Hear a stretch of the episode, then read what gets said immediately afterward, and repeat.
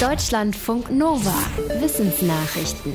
Dass wir in Westeuropa im Schnitt ein so mildes Klima haben, liegt unter anderem an einer Strömung im Atlantischen Ozean, der sogenannten Atlantischen Umweltströmung.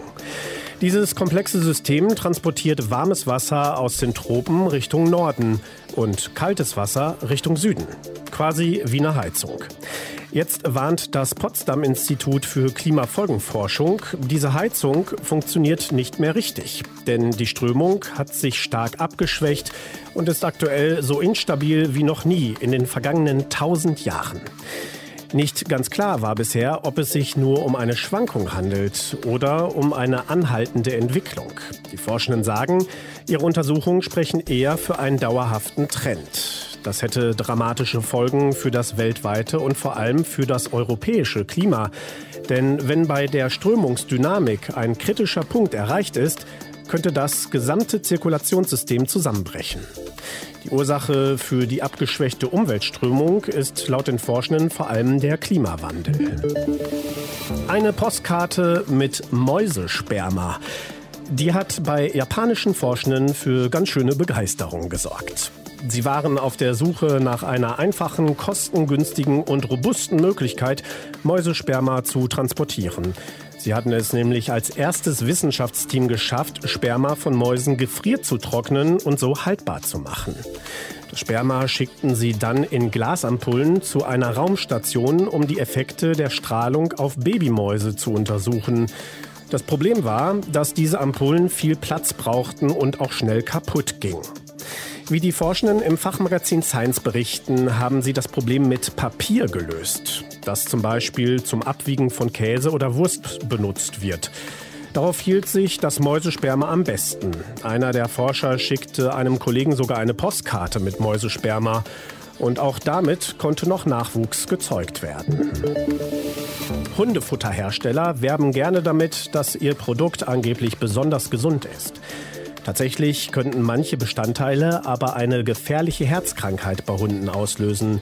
Das wird in der Wissenschaft schon länger vermutet. Jetzt haben Forschende in den USA bestimmte Futtersorten genauer untersucht. Es handelt sich um Produkte, in denen kein Getreide verwendet wird, also Weizen, Reis oder Mais. Sie stehen schon länger in Verdacht, zu Herzkrankheiten beizutragen. In einer Studie schreiben die Forschenden jetzt, besonders schädlich sind wahrscheinlich die Erbsen, die dem Futter beigemischt werden. Sie seien nicht per se ungesund, aber vermutlich könnten Hunde davon nicht allzu viel vertragen. Wenn Kinder eine Geschichte schreiben, dann ist ihre Hauptfigur meistens männlich. Das ist das Ergebnis einer Untersuchung aus Großbritannien. Forschende haben dort mehr als 100.000 Kurzgeschichten analysiert, die Kinder im Alter von 5 bis 13 Jahren für einen Schreibwettbewerb der BBC eingereicht hatten. Die Untersuchung zeigte, drei Viertel aller Geschichten von Jungen hatten einen Held. Bei den jungen Mädchen kamen immerhin in 70 Prozent der Fälle Heldinnen vor. Das änderte sich aber mit dem Alter. Bei den 13-jährigen Mädchen gab es nur noch in der Hälfte der Geschichten Heldinnen. Die Forschenden vermuten, dass das mit fehlenden Vorbildern zu tun hat. Gerade mal 38 Prozent aller Kinderbücher, die seit 1813 in Großbritannien erschienen sind, haben demnach weibliche Hauptfiguren. Das erwecke bei Kindern den Eindruck, dass nur die Erlebnisse männlicher Figuren interessant genug seien, um erzählt zu werden. Anpeilen, abstoßen, ja, und schon ist das Eichhörnchen meterweit von einem Baum zum nächsten gesprungen. Aber wie entscheiden die Tiere, welchen Sprung sie wagen können, ohne abzustürzen? Das haben sich auch Forschende aus den USA gefragt. Sie haben auf einem Unicampus ein Äste-Labyrinth mit unterschiedlich wackeligen Sprungbrettern nachgebaut und wilde Eichhörnchen dorthin gelockt.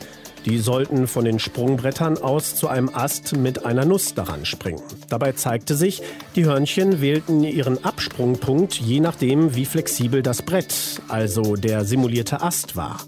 Bei einem stabilen Sprungbrett wagten sie sich weiter nach vorn. Bei einem wackeligen Brett sprangen sie von weiter hinten ab. Die Eichhörnchen lernten laut den Forschenden sehr schnell ihre Technik an die ungewohnten Äste anzupassen. Keins der Tiere stürzte während des Versuchs ab. Sex oder Essen? Wenn eine männliche Fruchtfliege die Wahl hat, entscheidet sie sich eher fürs Essen. Es kommt aber auch ein bisschen darauf an, wie gut das Essen ist und wie hungrig die Fruchtfliege. Das haben britische Forschende in Versuchen herausgefunden. Wie sie im Fachmagazin Current Biology schreiben, entschieden sich männliche Fruchtfliegen grundsätzlich eher für Sex. Doch nach etwa 15 Stunden ohne Nahrung war der Hunger stärker.